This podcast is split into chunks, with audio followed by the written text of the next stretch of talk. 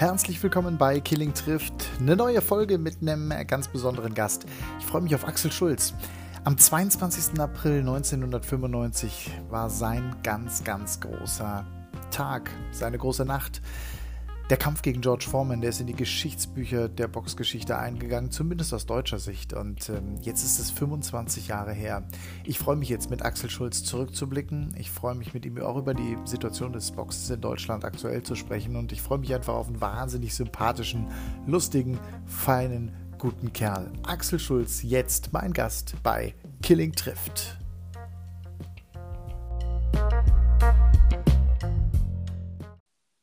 Ich begrüße ganz herzlich in meinem Podcast Axel Schulz. Hallo Axel. Einen wunderschönen guten Abend, Matze. Und früher hast du das anders gesagt, als wir noch sozusagen die richtigen Boxkollegen waren. Axel Schulz. so hast du mich immer begrüßt. Ständig, wenn wir telefoniert haben, wenn wir uns auf Sendungen vorbereitet haben. Aber jetzt kurz und knackig, ja, haben wir keine ja, Zeit. Ist, ich bin nee, ich bin auch jetzt seriös geworden. Ach du Gott, jetzt wo du schon 50 bist, wa?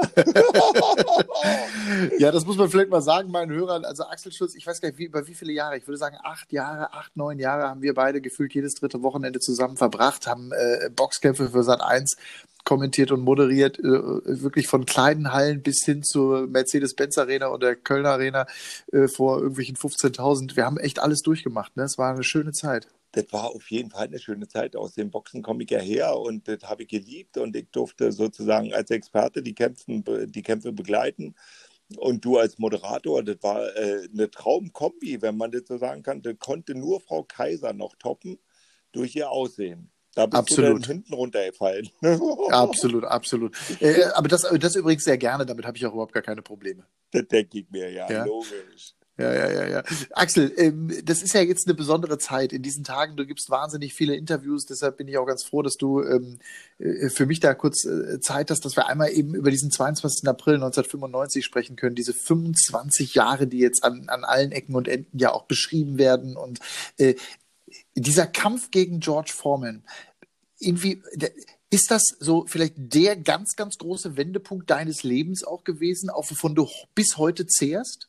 Ja, das kann man so sagen. Also, das war, glaube ich, einer meiner besten Kämpfe, aber man muss auch sagen, da stand auch sehr viel auf dem Spiel. Also, ich bin ja damals, äh, sag ich mal, mit 20 Profi geworden, bin relativ früh ins Profilager gewechselt. Für meine Begriffe nicht zu früh, aber für viele Experten zu früh.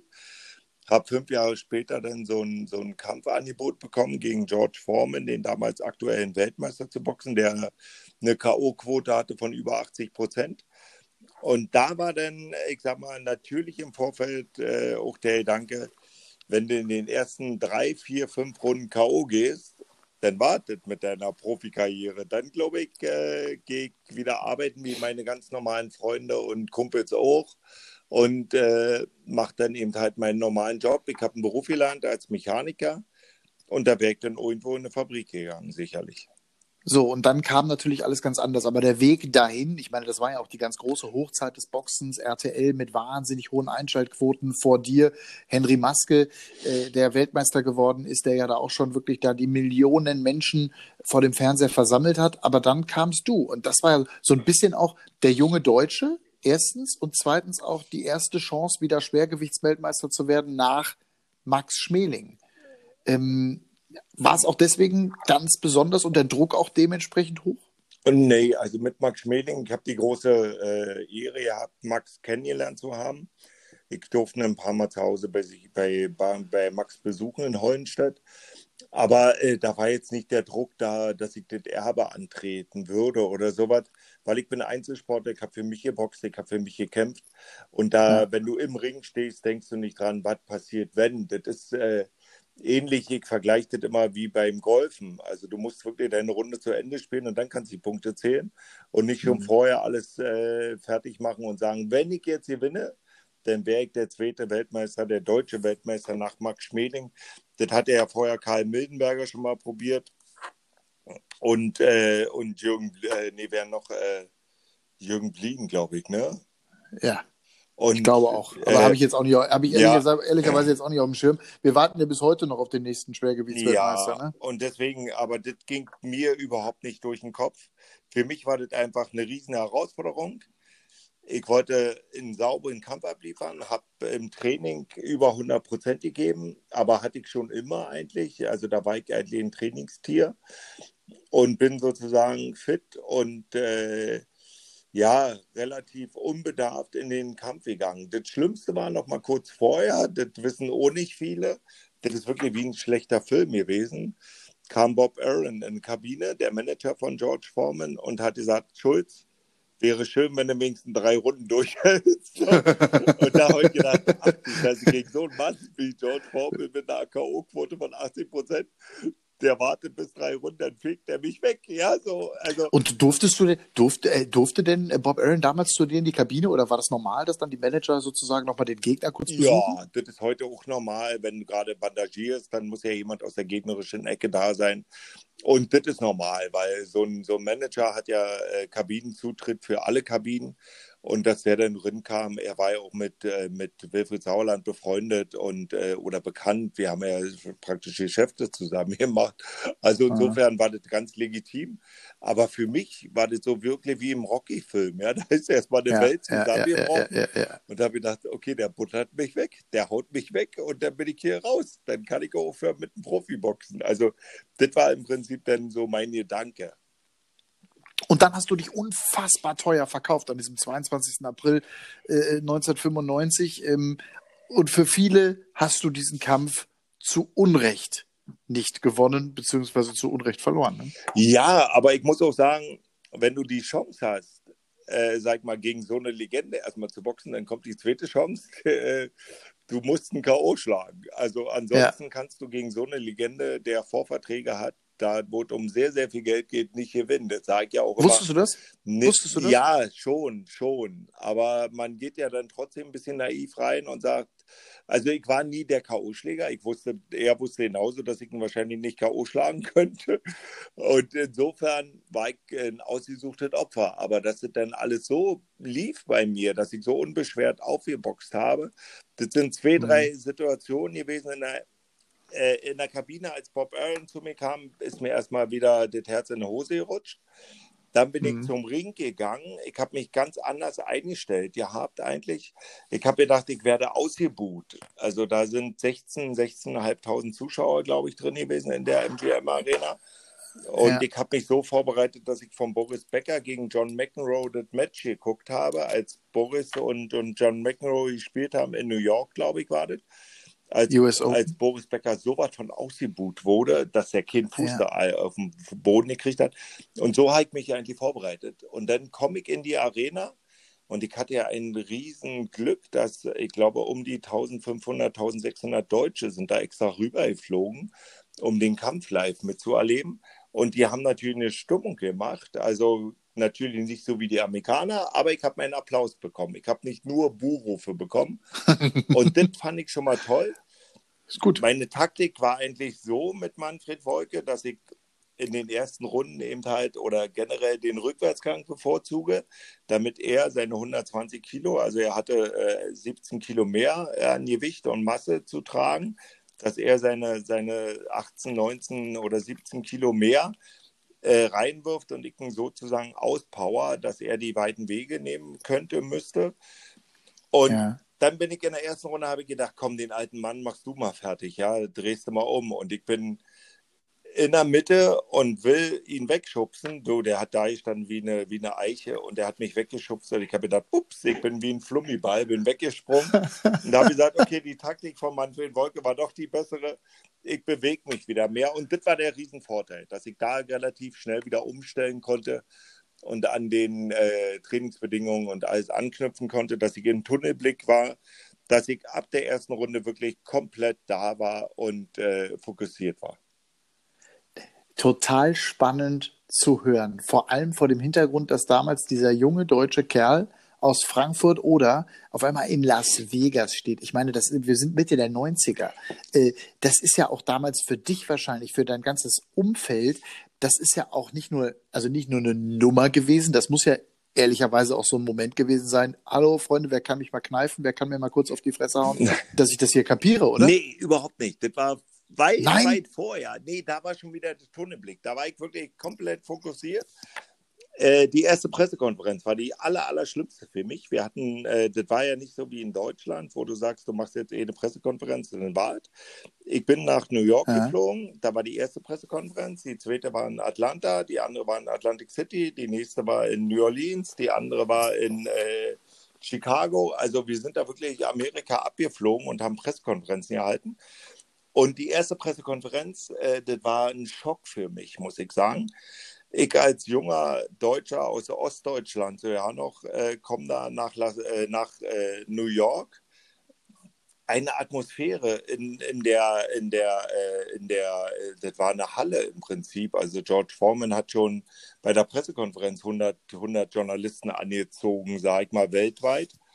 Er war der älteste Schwergewichtsweltmeister der Geschichte und hat damals gegen Mohamed der Ali war damals, geboxt. Also das war, der war damals, ich wollte sagen, Rumble in the Jungle, der war, der war 16, ne? damals, äh, der war 46, ne? Damals der war 46, eine ne? Legende ne? schon. Und jedenfalls, wir 46 ja, Jahre alt. Wir kommen jedenfalls in die, in die Arena rein. Das war wirklich eine Arena mit, mit einer Bestuhlung, wo du gedacht hast, das ist ein ganzer Boxkampf, passiert da gleich. Wir kommen in die Arena rein und Manne Wolke macht so, warte mal, Axel, warte mal noch. Und ich war natürlich heiß und habe gedacht, wir müssen noch hingehen und wir können doch nicht alle warten lassen. Und Manne stand immer an der Tür und hat so immer reingeguckt. Nee, warte mal noch, warte mal noch, ich sagte gleich Bescheid. Und ich war wie auf, auf Kohlen. Und dann irgendwann ja, sagt er, los, komm, wir gehen rein. Und dann gehen wir rein und wirklich, Manne war so ein Fuchs, ja, mein Trainer damals, Manne Wolke wir sind reingekommen in den, in, den, in den Saal, in den Center und George Foreman hat gesessen. Und ich bin hingegangen zu ihm, man kann es ja mal nachfühlen. Er saß, ich stehe, ich habe damals 105 Kilo gehabt und guckte von oben auf ihn runter und habe so gedacht, oh, so groß ist der gar nicht. und so dick auch nicht. Das hat mir ein gewisses Gefühl der Beruhigung gegeben. Und das war natürlich ein guter Schachzug vom Manne, weil als dann die Pressekonferenz ja. losgeht, hat er auf einmal neben mir gestanden. Da habe ich gedacht, oh, scheiße. Und der konnte auch noch reden. Und ich habe mit meinem Englisch sowieso da gestanden, wie Pink 7 hat Geburtstag. Wusste gar nicht, was der da erzählt. Ja, der kann ja erzählen ohne Ende. So, da ist mal die Hose gegangen. Ich habe gedacht, der haut, der, der haut da aus der Windel. Ich bin ins Hotel. Ich konnte nicht mehr ruhig liegen. Ich konnte nicht abschalten. Ich konnte gar nichts machen, weil ich gedacht habe, Mist, ich habe jetzt den Kampf angenommen und jetzt gnadenlos. Das wird meine, meine letzte große Chance sein, hier überhaupt mal was zu reißen. Und dann gegen so einen Typen noch, der kann erzählen, der kann ja alles. So, wir weiter hier rüber nach äh, Atlantic City, glaube ich. Und nächste Pressekonferenz. Einen Tag später, nachdem ich die ganze Nacht nicht geschlafen habe. Wir kommen darüber ja. und das Ganze spielt sie eins zu eins ab. Und das hat mich dann beruhigt. Und bei der dritten Pressekonferenz, ich sag mal in, in äh, New Orleans oder wo immer, war das gleiche wieder. Und da habe ich dann gesehen, okay, der kocht Oblus mit Wasser, das ist alles nur gemacht. Die Show gehört dazu und das hat er gnadenlos ausge, ausgenutzt. Und das waren tolle Erfahrungen für mich. Und äh, ja, das waren Momente, die nimmt dir keiner mehr. Also das ist wirklich, woran ich gerne denke und auch oft denke. Aber der Rest ist alles gut. Der, der, der, das Abgefahrene an der ganzen Geschichte ist ja, wärst du damals möglicherweise in Runde zwei runtergegangen, äh, äh sprich K.O. und Feierabend, dann äh, hätte wahrscheinlich auch hinterher keiner mehr von dir die große Notiz nee. genommen. Dann wäre es der nächste Deutsche gewesen, der halt in den USA auf, aufs Maul gekriegt hat. Danke, tschüss, der nächste bitte. Aber durch dieses sympathische Verkaufen, das war ja auch der, der, der Grundstein dann für deine Karriere. Dazu kommt deine, und das habe ich dir oft gesagt, deine fantastische, äh, authentische Art, einfach auch mit den Menschen umzugehen. Äh, das hast du ja wie kaum ein anderer. Und du bist heute 25 Jahre. Danach geht ja, wenn Axel Schulz kommt, also ich habe es selber oft genug erlebt, äh, äh, nicht nur, dass jeder mit dir ein Selfie will, sondern äh, du, du hast einfach eine unfassbar hohe Beliebtheits, ja, Beliebtheitswerte im Sinne von, okay, der Axel, das ist einfach ein cooler Typ und der ist so nett und der ist so lustig und der hat immer einen blöden Spruch. Ähm, das bist halt einfach du, ne? Ja, mir also, macht das Leben einfach Spaß. Also ich habe meinen Sport geliebt über alles, habe auch immer versucht im Training und im Wettkampf mehr als 100 Prozent zu geben. Leider ist das manchmal eine Einzelsportart, die wirklich nicht, nicht immer funktioniert bei jedem Gegner. Aber ich habe zumindest immer alles gegeben und brauchte mir nie was vorwerfen, dass ich jetzt auch grübel, mache, tue und sage, oh, hetzte mal, hetzte mal. Das habe ich nie. Mhm. Ich habe immer mhm. versucht, alles zu geben. Und deswegen bin ich auch mit mir so im Reinen, denke ich mal. Das spielt auch eine große Rolle. Total im Reinen.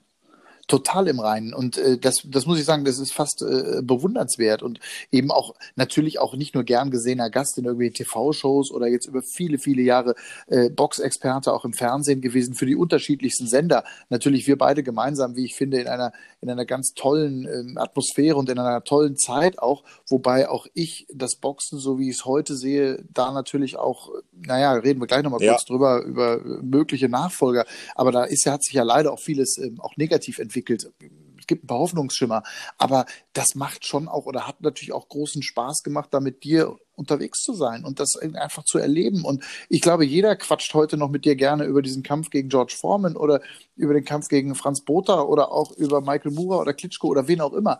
Ich meine, 18, ich glaube 0,2 oder 2 Millionen Menschen das ist bis heute die höchste Einschaltquote, die ein Profi-Boxkampf im deutschen Fernsehen gehabt hat. Überleg dir das mal, 18, Millionen. Das ist heute, das schafft nur noch die Fußballnationalmannschaft. Ja, aber das, das sehe ich jetzt nicht so, nicht so eng.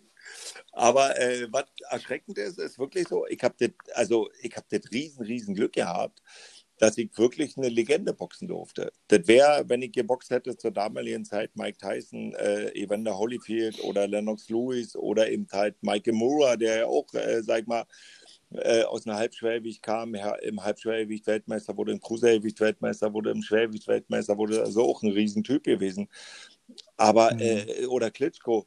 Aber ich habe das Riesenglück gehabt, eben gegen eine Legende im Ring stehen zu dürfen. Und davon lebe ich heute noch. Das muss ich einfach sagen. Und das vergessen die Leute auch nicht. Also wir hatten damals, eine, glaube ich, eine Einschaltquote, ich weiß nicht genau, von vier Millionen in der Nacht, die aufgestanden sind. Aber wenn ich hm. heute so. Ich auch, du, ich auch. Ich weiß es noch, wie ich weiß ja, es noch wie heute, wie ich da aufgestanden bin. Ich jetzt unheimlich viel bei, bei meinem Instagram-Profil Nachrichten von jungen Kerlen, wo ich denke, hey, du hast ja den Kampf gerade gesehen. Dann sagt er doch, mein Papa oder mein, meine Mama hat mich wach gemacht und ich habe mich gefühlt wie ein Großer. Mhm. So wie meine Mama ja. Mich wach gemacht hat, wenn Mohamed Ali oder, oder wer auch immer damals in den, genau. in den 70er Jahren geboxt hat ich komme ja aus der, äh, aus der DDR, also aus dem Osten, da gab es aber auch Westfernsehen schon, da war ja nur AD und ZDF ja. damals. Aber da liefen eben halt die Boxkämpfe und da hat meine Mama mich wach gemacht und dann habe ich mich gefühlt wie ein Großer. Ich habe gar nicht gewusst, dass die da so richtig boxen, ja. Und durfte gucken. Mhm. Und so jetzt wirklich äh, vielen, die jetzt 40 vielleicht sind, so wie du, die sagen, Mann, ich wurde damals wach gemacht, als du geboxt hast. Da denke ich, oh Scheiße, bin ich ja, alt klar. geworden. Aber das ist eben halt toll. Das war so ein Familienerlebnis damals zur damaligen Zeit. Und der ja, total. Der wird auch noch oft, äh, sag mal, angesprochen. Äh, ja, aber ich komme äh, eher negativ wegen dem Doping von Bota. Ja. Doping und Stuttgart, und, die, die äh, Schleierhalle damals, die ja, fliegenden Stühle und so. Ja. Ne? und genau. Maike Mura, da hat ja keiner mehr auf der Uhr. Also wenn ich sage, ich habe nochmal um die mhm. Weltmeisterschaft geboxt, dann sagen die, echt, gegen Klitschko? Dann sagen die, nee, da gibt es doch Maike ja. Mura. Und der Klitschko war erst drei Jahre später um die Europameisterschaft. Also ja, das ist schon, ist schon Wahnsinn, was so George Foreman eine Ausstrahlung hat. Also heute noch. Ich wollte gerade sagen, bis heute. Wie oft, wie oft triffst du den? Wie oft hast du Gelegenheit, George Foreman heute noch äh, zu wir sehen? Wir hatten geplant, eigentlich rüber zu fliegen, jetzt zum Jubiläum, sag ich mal, aber jetzt kam Corona mhm. halt leider dazwischen. Äh, aber früher haben wir uns öfter gesehen. Er war für einen amerikanischen Sender als Experte unterwegs und wenn jetzt die großen Fights damals waren, dann war ich für Premiere damals, beziehungsweise Sky unterwegs. Aber jetzt, wo die großen Kämpfe nicht mehr so übertragen werden im deutschen Fernsehen, bin ich eben halt leider auch nicht da unterwegs. Deswegen, wir haben uns jetzt schon ein paar Jahre nicht gesehen. Und äh, ja, im Prinzip kein Kontakt. Das ist so, ich bin einer von seinen 100 äh, Gegnern und ja, für mich ist es natürlich was Besonderes, aber wir haben eben halt keine Punkte, wo man sagt, ich fliege jetzt da unbedingt schnell mal rüber. Hast du dir mal Gedanken darüber gemacht, was passiert wäre mit deinem Leben, hättest du ihn damals in dieser Nacht von Las Vegas geschlagen? Ja, habe ich mal drüber nachgedacht, aber eine ganz einfache Erklärung. Ich hätte wahrscheinlich jetzt in, in Florida bei der Haus und äh, was auch immer und würde da leben, weil in Amerika hat sich damals alles abgespielt und das Schwergewicht wird aus Amerika bestimmt oder wurde aus, in Amerika und aus Amerika bestimmt. Also wäre ich bestimmt irgendwo in Amerika äh, sesshaft geworden.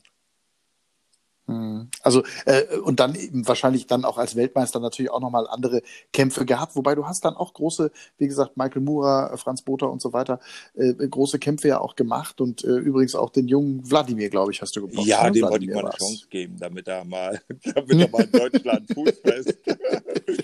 ja, genau. Ja, ich meine, gut, ich meine, was aus der Karriere oder den beiden Karrieren der Klitschko-Brüder dann geworden ist, die ja, glaube ich, irgendwie irgendwo im Norden, äh, Kiel, glaube ich, in der Bundesliga ja. angefangen haben damals und so.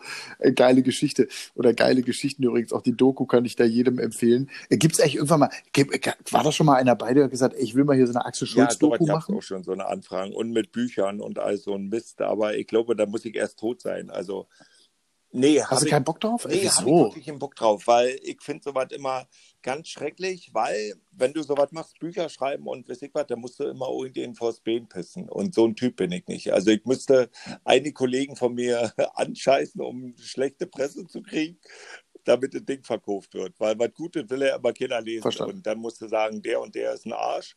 Und dann gehen sie zu denen hin und sagen, ey, der hat gesagt, du bist da in den Arsch. nee, das mag ich nicht. Also bei mir, das muss nicht sein. Jetzt bist du ja auch keiner, jetzt bist du ja auch keiner, der irgendwie grundsätzlich, äh, habe ich noch nie erlebt, dass du, du jetzt sagst, der Typ ist scheiße oder so. Also du bist auch, du bist auch einer, der die Menschen. Ja, aber ne? nicht alle. ich kenne schon ein paar Arschlöcher, also muss ich schon sagen. Und ich sag mal, ich ja, habe ja, hab ja auch ganz, ganz, negative Erfahrungen gehabt. Also gerade nach dem Formenkampf bin ich in, im Himmel geschwebt, sag ich mal, in Deutschland. Bin da wahnsinnig hofiert worden überall. Äh, Mhm. Äh, das war eine tolle Zeit. Und dann kam der Kampf äh, gegen, äh, gegen Bota. Da war ich eigentlich schon Weltmeister. Das Ding war schon durch. Ich hatte, da wurde ein Hubschrauberflug organisiert von Stuttgart, war damals der Kampf 95 im Dezember. Hubschrauberflug nach Berlin zum regierenden Bürgermeister von Berlin, dann nach Berlin, von Berlin mit einem Hubschrauber nach Frankfurt-Oder und da noch ein Empfang im Rathaus und wie auch immer. So, schwupp, ich habe den Kampf verloren, die Gläser sind geflogen und da war ich alleine. Und der muss. Da ist auch kein, Hub, da ist auch kein Hubschrauber mehr gestartet. Mehr da gewesen, da ist kein Taxi mehr da gewesen, also da ist ja nicht mehr da gewesen. Und dann habe ich Kumpels angerufen, mit, mit denen ich heute noch befreundet bin und habe gesagt, könnt ihr mich mitnehmen nach Frankfurt oder? Ich habe hier kein Auto, ich habe auch keinen Trainer, ich habe ja nichts mehr. Und bin dann nach Hause gefahren und habe mit meinem Taschenrechner da gesessen und habe so durchgerechnet, was ich bisher sozusagen durchs Boxen äh, verdient habe. Und habe gesehen, oh Gott, das reicht nicht. Ich habe meine Sponsorenverträge durchgeguckt, da stand drin, solange wie die Box zahlen war. Habe gesagt, okay, musst du weiter boxen. und dann bin ich wirklich alleine auf der Halle gegangen. Wir hatten ja natürlich einen Trainingshallenschlüssel. Alleine auf der Halle gegangen, habe gegen den Sandsack gehauen, hatte wirklich schwere Tage. Bis dann auf einmal Manfred Wolke kam also weder Wilfried Sauerland noch sonst einer hat mich voll gequatscht oder angerufen und hat gesagt, Mann, bist ja ein toller Typ und schade, hat halt nicht geklappt. Mhm. Nee, nee, da hat keiner mhm. angerufen. Nur Freunde von mir. Und dann kam Manfred Wolkow immer und sagte den Satz, was würdest du denn anders machen, wenn wir nochmal um eine Weltmeisterschaft boxen würden? Und da habe ich so gedacht, hä, was ist denn jetzt los? Und dann sagte er, du, musst dir was sagen, Bota war gedopt und der Kampf wird annulliert und du kriegst nochmal die Chance. Und du, da haben alle wieder angerufen, alle Arschlöcher, die ich so kenne. Aber das habe ich mir eben halt aufgehoben, sozusagen. Ich weiß es, ich weiß Und auch gemerkt. Meinem, also du hast dir das auch gemerkt und hast auch genau. deine Konsequenzen gezogen. Bin ja? So, ich bin halt ein lustiger Typ. Mir macht halt das Leben auch Spaß. Aber ich weiß schon, mit wem ich kann und mit wem ich dann nicht kann. Also, aber ich muss ja nicht meinen Groll oder was auch immer jeden zeigen. Also, das, äh, aber ich weiß, wo meine Grenzen sind. Ich finde es auch ganz wichtig, dass man Groll, der vor 20 oder 25 Jahren entstanden ist, dass man den auch, also zumindest so lebe ich, den auch irgendwann ja. links liegen lässt oder rechts wegschiebt und dann, dann ist es auch okay und das ist dann gewesen. Trotzdem musst du ja mit diesen Menschen irgendwie keine enge Freundschaft mehr haben. Aber das ist interessant, glaube ich, zu erleben, diese, ich sag mal, Aufstieg und in Anführungsstrichen Fall, du bist ja nie richtig gefallen, aber wie schnell die Menschen, die auf einmal, also auf einmal hast du ganz viele Freunde und innerhalb von wenig Minuten, Schrägstrich einer halben Nacht, hast du auf einmal gar keine Freunde mehr. Weil du einen Kampf verloren hast. Damit bist du nicht mehr interessant. Das, das ist krass. Ne? ein krasser Moment für mich. Und da habe ich dann gesehen, wer sind die wirklichen Freunde. Deswegen wohne ich ja auch noch in Frankfurt mhm. oder, wo sich immer viele wundern. Aber da sage ich, ich bin in einer Stunde in Berlin. Wenn ich Berlin wohnen würde, wäre ich irgendwann Alkoholiker, weil die Gefahr wahnsinnig groß ist. Du hast ja so viele Einladungen, wo du sagst, du kannst ja jeden Tag dich woanders durchschnorren, ja. Und, äh, und so bin ich in mhm. Frankfurt oder und wege ab, ob ich die Stunde in Kauf nehme nach Berlin hin und zurück sind dann schon zwei Stunden. Also ist alles entspannt und ich weiß, da sind meine Freunde, die habe ich damals schon gehabt und die habe ich jetzt immer noch. Also gibt zum Beispiel so eine Kneipenband. Ja in Frankfurt oder, die sind mittlerweile auch alle so ein bisschen reifer geworden, aber die spielen heute noch und die haben mich damals rausgeholt, die haben mich damals angerufen und haben gesagt, pass auf, komm jetzt, äh, wir nehmen dich mit zu so einer Tour. Das war kurz nach dem Boterkampf, wo keine, keine Sau mehr mit mhm. mir gesprochen hatte und ich habe mich damals geschämt, weil alle haben mich fertig gemacht. Von Zeitungen ist ja auch klar, verstehe ich ja auch, weil die mussten ja was schreiben, äh, die Enttäuschung loswerden. Aber Freunde, ob das jetzt mein Manager war oder mein Trainer war, dass die nicht mal angerufen haben oder nicht mal vorbeigekommen sind, das habe ich bis heute nicht wirklich äh, verstanden, weil das ist zwar ein Business, aber trotzdem muss ja irgendwo der Mensch auch zählen. So sehe ich das zumindest, egal ob das Profisport ist, Amateursport ist oder, oder gar kein Sport ist, äh, Freundschaften zählen einfach mehr als, als irgendwas Geld verdienen. Mhm. Aber auch das zeichnet, das, und ich will dich nicht vollschleimen, ich bitte dich dafür, und das muss jeder wissen, dafür haben wir genug auch private Momente irgendwie miteinander geteilt und äh, viel Freude miteinander gehabt, so, aber äh, diese Authentizität, auch mit der, mit, wie du das jetzt gerade sagst, das ist ja genau das Entscheidende und deshalb werden die Leute auch noch den Axel Schulz lieben, wenn er 60 ist und wenn er 70 ist und wenn er mit dem Krückstock dann wahrscheinlich immer noch durch, durch Frankfurt oder irgendwie äh, äh, wandert. Aber ist auch gut so, das ist auch gut so. Ähm, sag mal, und da, da bist du ja nun wirklich zu Hause, ne? Also mit deinen Töchtern, mit deiner Frau, das ist so richtig, das ist so richtig Heimatplatz. Da geht da Na, meine auch keiner Tochter ne? ist schon ausgezogen, die alte Ratte. Die macht ja auch Leistungssport und ist jetzt nach Potsdam gegangen und Sportinternat. Sportschule, ne? Sportschule, ja. Ich wollte sagen, die ist eine der besten Schwimmerinnen in ihrer Altersklasse ja, in Deutschland. Und, ne? äh, hat gerade zu kämpfen. also mit dem, mit dem Papa. Der Inwiefern? Papa ist Trainer, aber der kann sie nicht anschreien. Das ist die Scheiße. Also ich wäre kein, ich, ich wär, Ach komm, echt? kein okay. Trainer. Weil wir haben, äh, ich sag mal jetzt, ja. seit, seit vier Wochen ist er zu Hause, äh, durch Corona eben halt. Und ich habe gesagt, komm, wir trainieren zusammen. Ich habe ihr eine Handelbank gekauft. Ich, also ich brauchte sowieso eine neue, ja. Da habe ich ihr die, den schlechten Peter zugeschoben, habe gesagt, ich kaufte nur für dich, ja. so. Und dann hat sie gesagt, ja, Papa, mach ich ja, mach ich ja. So, und dann sind wir das erste Mal Rennen gegangen, vor drei Wochen, sag ich mal, oder vor, vor vier Wochen. Da läuft die eine Strecke hin, eine 26 ja, zu na, auf, auf wie viele Kilometer? Genau, aber so eine abgemessene Strecke. Eine 26 läuft sie hin. Ja. Zurück läuft sie eine 25. Ja. Und dicke, okay. Dann habe ich sie immer angeschoben und jetzt habe ich gesagt, so Schatz, jetzt aber du mit, Entschuldigung, wenn ich unterbreche, aber du mit, Fahrrad, mit dem Fahrrad. sind zu kaputt. Also rennen kann ich nicht mehr. Ich wollte sagen, ich kann, ich kann, mir nicht vorstellen, dass du, egal wie viel in 26 Minuten läufst. Okay. Mit Fahrrad, ja, ja, ja. Trainer und ich habe ihr, ihr Dings dabei, ja. ihr Handy, damit sie Musik noch mit Kopfhörern hat und alles so ein Schwachsinn. So, und dann sage ich so, okay. heute ist mal ein Test, ja.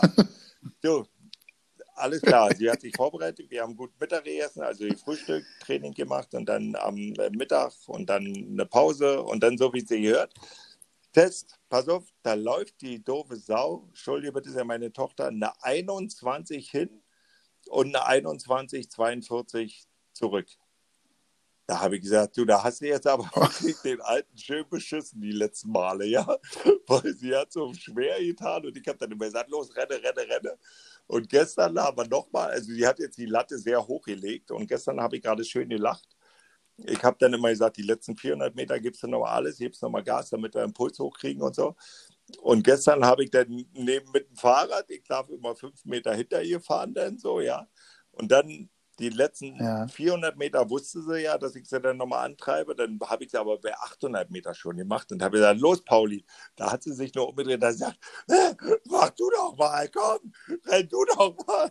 da wusste ich, jetzt habe ich sie auf der Palme, jetzt kriege ich sie und hat wieder eine neue Bestzeit gemacht. Und jetzt äh, bin ich ja gerade unterwegs noch und habe dann gesagt, so, Donnerstag ist wieder so ein kleiner Test. Also hat sie die Latte ein bisschen hochgelegt, hat mich aber drei Wochen beschissen.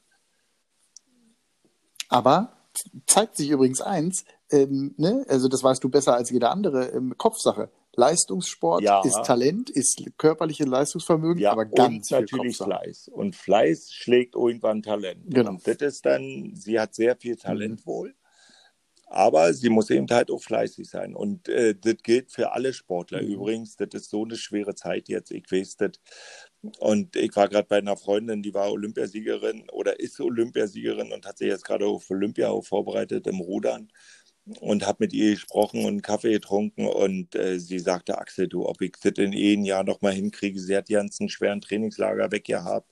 Das war jetzt eigentlich noch ein in Form kriegen, in ein in Form kommen. Und das geht allen Leistungssportlern im Moment so. Jetzt zeigt sich aber, wer ein harter Hund ist, wer, wer, also man kann nicht sagen, wer Ehrgeiz hat, das ist vielleicht ein bisschen übertrieben, aber wer da wirklich 100 oder 110 Prozent dahinter ist, die werden jetzt durchkommen. Das ist wirklich eine harte Zeit für den Leistungssport. Für, für die Wirtschaft natürlich auch, aber wir Ja. reden ja jetzt nur über Sport. Also, ja, Wir reden gerade über Sport und ich finde, man muss dann auch in diesen Momenten äh, sagen, okay, in dem Fall, es wird immer jetzt einer kommen und sagen, ja, aber die ja, Krankenschwester hat es noch stimmt. schwerer. Ja, Stimmt. aber wir wollen Ja. jetzt nur über Sport. Ähm, Deswegen wollte ich gerade das nur Jetzt reden wir gerade über. Sport. Für alle Genau. Sportler Finde ich gut. das Finde ich gut. Ja, weil- Wahnsinn. Und wer jetzt gut Ja, zumal die ja nichts verdienen, die meisten verdienen ja auch nichts. So, und dann kommt eben diese Chance Olympia, ja, und äh, da hast du dann wieder einen kleinen Fokus, du bereitest dich davor und das machst du eben nicht in drei Monaten und dann wird dir jetzt Und gesagt, okay, es gibt kein Olympia, ein Jahr später und dann kommt der Kopf, dann die ganze, dann die ganzen Trainingsperioden äh, Perioden noch einmal, um dann im August oder im Juli 2021 auf dem Das Punkt ja da zu ein sein. Ist schon Wahnsinn, hart. War es schon Mhm. hart. Ja, das stimmt, da hast du völlig recht. Äh, Axel, abschließend noch mal ganz kurz zum Thema Boxen in Deutschland. Ähm, jetzt haben wir in den großen Hallen gemeinsam gestanden, auch die letzten Jahre, haben Kämpfe von Arthur Abraham, von äh, Felix Sturm, von Robert Stieglitz, von, äh, ich sag mal, dieser Generation mit äh, begleitet. Ähm, jetzt ist es dünn geworden in Deutschland, was, es, was, was das angeht. Äh, Die Hallen sind kleiner geworden, die TV-Sender übertragen nicht mehr so in der Form. Äh, vieles passiert im Internet. Ähm, Wir haben wie beurteilst du das? Wir haben echt gute Nachwuchssportler oder gute Talente auch, kann man so sagen. Aber wir dürfen jetzt nicht den Fehler machen, die Talente jetzt zu sehr unter Druck zu setzen und mit irgendwelchen ausgedachten Meisterschaften zu locken, um zu sagen, den Fernsehsender zu sagen, pass mal auf, zahlt hier ein bisschen mehr, wir machen eine Interconti-Meisterschaft oder eine weiß Meisterschaft. Mhm. Ich kenne mich ja selbst auch nicht mehr aus. Wir haben vier offizielle Weltverbände, die, sag ich mal, anerkannt sind. Und jetzt erfindet irgendjemand wieder einen neuen Verband und sagt, dann gehe ich zum Fernsehsender und sage, das ist eine Weltmeisterschaft um die goldene Ananas. Und dann sagt der Fernsehsender, oh, Weltmeisterschaft hört sich gut an, da zahlen wir noch mal ein bisschen mehr. Und dann kommt nachher ein Gurkenkampf ran, weil du kriegst natürlich um die goldene Ananas keine super Sportler. Und deswegen bin ich der Meinung, wir haben, ich sag mal, fünf, sechs, sieben Promotoren, äh, sehr gute, sehr gute Boxställe. Und wenn sich alle zusammenschließen würden und wir machen fünf, sechs super geile Veranstaltungen, in welchem Sender auch immer, äh, da ja auch übertragen wird und die ganzen äh, Börsen und so weiter werden eben halt geteilt, aufgeteilt. Der Hauptkampf kriegt so viel vom Fernsehsender, der zweite Hauptkampf kriegt so viel, dass jeder was vom Kuchen kriegt. Dann, glaube ich, haben wir eine Riesenchance, wenn wir auch intern die Stallduelle nicht, au- dem Stallduell nicht aus dem Weg gehen. Also wir haben gute Leute, aber wir dürfen sie jetzt nicht verbraten und zu sehr unter Druck setzen. Und vor allem auch jetzt kein, kein, kein gro- riesen Konkurrenzkampf, wenn ich das richtig verstehe, der kleineren, vermeintlich kleineren Promotoren haben, sondern eher eine Synergie schaffen, eher einen Zusammenschluss schaffen. Gemeinsam sind wir Genau. stark. Lasst uns da irgendwie zusammen äh, versuchen, die besten Kämpfe für Deutschland auf die Beine zu stellen, um dann auch wirklich die besten Kämpfer wieder im Fernsehen zu zeigen. Dann übrigens kommt der Zuschauer jetzt im Moment gerade Stand heute sowieso nicht dran zu denken, aber dann vielleicht in Richtung 2021, dann haben wir auch wieder ein paar größere Hallen. Das, ist so eine, auch, so eine Vision, die du hast. Ja? zusammentun und sagen, wir jetzt boxt mein Bester gegen dein Besten und dann gucken wir einfach mal und das. Und vor allem, du darfst ja die Sportler auch nicht verarschen, weil das Leben, ich guck mal, ich bin jetzt über 50, Mhm. habe zehn Jahre als Amateur geboxt und zehn Jahre als Profi geboxt und habe 30 Jahre zwischendurch neu gelebt, in Anführungsstrichen. Wo kommt denn das Geld her? Wenn du jetzt den Jungs nicht irgendwann Mhm. äh, eine Entscheidung abnimmst und sagst, pass mal auf, wenn du den Kampf jetzt verlierst, dann glaube ich nicht mehr an deine Zukunft. Da musst du einfach aufhören und geh ins normale Berufsleben, wie jeder andere auch. Aber wenn, Hast du aber Natürlich. auch gemacht, ne? Hast du ja auch gemacht. Natürlich mit guten Startrampen, aber ich meine, äh, das wissen die meisten Grillsoßen, Würstchen, Kohlrouladen. Äh, wenn man in bestimmte Supermärkte geht, dann kann man ja ähm, Produkte heutzutage auch ja, mit deinem Konterfei drauf alles äh, hart erarbeitet und hart, sag ich mal, hinterher gewesen, wie im Sport. Also da, da bin ich genauso konsequent. Ich stehe mhm. heute in der Corona-Zeit auch noch um 6 Uhr auf oder um 10 nach 6 mache meine Mehlarbeiten, arbeite alles ab, trinke meinen Kaffee und alles gut. Also ich habe meinen Rhythmus einfach drin, sodass ich auch abends um 22 Uhr schon mhm. wieder müde bin normalerweise. Also und so versuche ich das beizubehalten. Und wenn ich jetzt andere sehe, manchmal Freunde von mir, die sagen, oh, ich stehe jetzt um 10 Uhr vor, oh, ist das toll. Dann sage ich, ja, hier ist aber jetzt nachts um zwei schlafen, mhm. da bist du ja voller Assi, ja. Irgendwann kommst du in deinen Rhythmus gar nicht rein und willst nur noch zu Hause bleiben. Also ja, du musst da auch konsequent und hart sein. Klar. Mit dir selbst. Spannend. Also das auch vielleicht für dich sogar oder auch so, so eine Art Lebenskonzept irgendwie zu sagen, hey, ähm, Rhythmus ist ganz, ganz wichtig ähm, und so eine, ja, im Prinzip eine, eine, eine Routine, die nicht ungefährlich sein kann, wenn man so in so ein Schlendrian kommt, aber eine gute, positive Routine, ja, klare Aufstehzeiten, Zeit mit der Familie, genau. Zeit für die Arbeit. Gut. Mhm.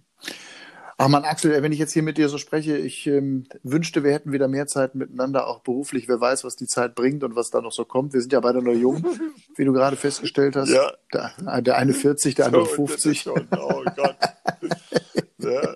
Aber wir kriegen das hin. Und ähm, wir kriegen das hin. Ich freue mich erstmal, danke, dass du äh, zu, zu, wirklich zu deinem Ehrentag, 25 Jahre Axel Schulz gegen George Foreman, dass wir hier miteinander sprechen dürfen.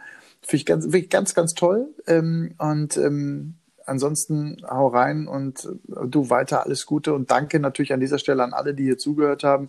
Äh, wir haben einen nicht nur tollen und gut aufgeräumten Axel Schulz erlebt, sondern auch einen nach wie vor humorvollen und immer wichtig sehe, muss ich lächeln. Danke, danke, danke. Sonnige Grüße und für alle viel, viel Gesundheit und äh, bleibt dran und setzt euch Ziele und versucht nicht gleich die hohen Ziele zu erreichen, sondern immer Step by Step.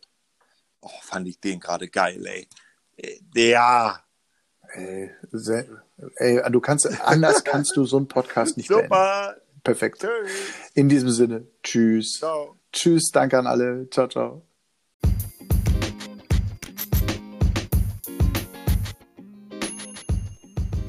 Ja, ihr Lieben, also vielen Dank fürs Zuhören. Das war meine ähm, neue Ausgabe von Killing trifft mit Axel Schulz. 25 Jahre, der 22. April 2020. In der Corona-Zeit sicherlich ein ganz besonderer April, auch ein besonderer Tag. Aber wenn wir das alles mal ausblenden und diesen ganzen Irrsinn, der um uns herum gerade passiert, jetzt einfach, ja, abschalten und zurückdenken und äh, einfach mal nochmal zu überlegen, was wir da in den 90ern erlebt haben, in diesen Nächten. Das war einfach großes Kino, das war großer Spaß und äh, großer Sport. Axel Schulz, einer der nettesten, lustigsten und irgendwie authentischsten Menschen, die ich in meinem Leben kennengelernt habe, immer mit einem lockeren Spruch, immer so, wie ihm die Schnauze quasi es gerade hergibt, wenn ich das so voller Respekt sagen darf. Also, das hat großen Spaß gemacht. Ich kann euch nur empfehlen, sich auch ähm, Axel Schulz anzuschauen, bei Instagram zum Beispiel. Da ist er auch ganz aktiv und ähm, freut sich natürlich auch über jeden Follower. Also, danke, dass ihr mit dabei gewesen seid, hier bei Killing trifft und die Folge genossen habt. So hoffe ich zumindest. Mit Axel Schulz. Alles Liebe, tschüss und äh, bis bald, ihr Lieben.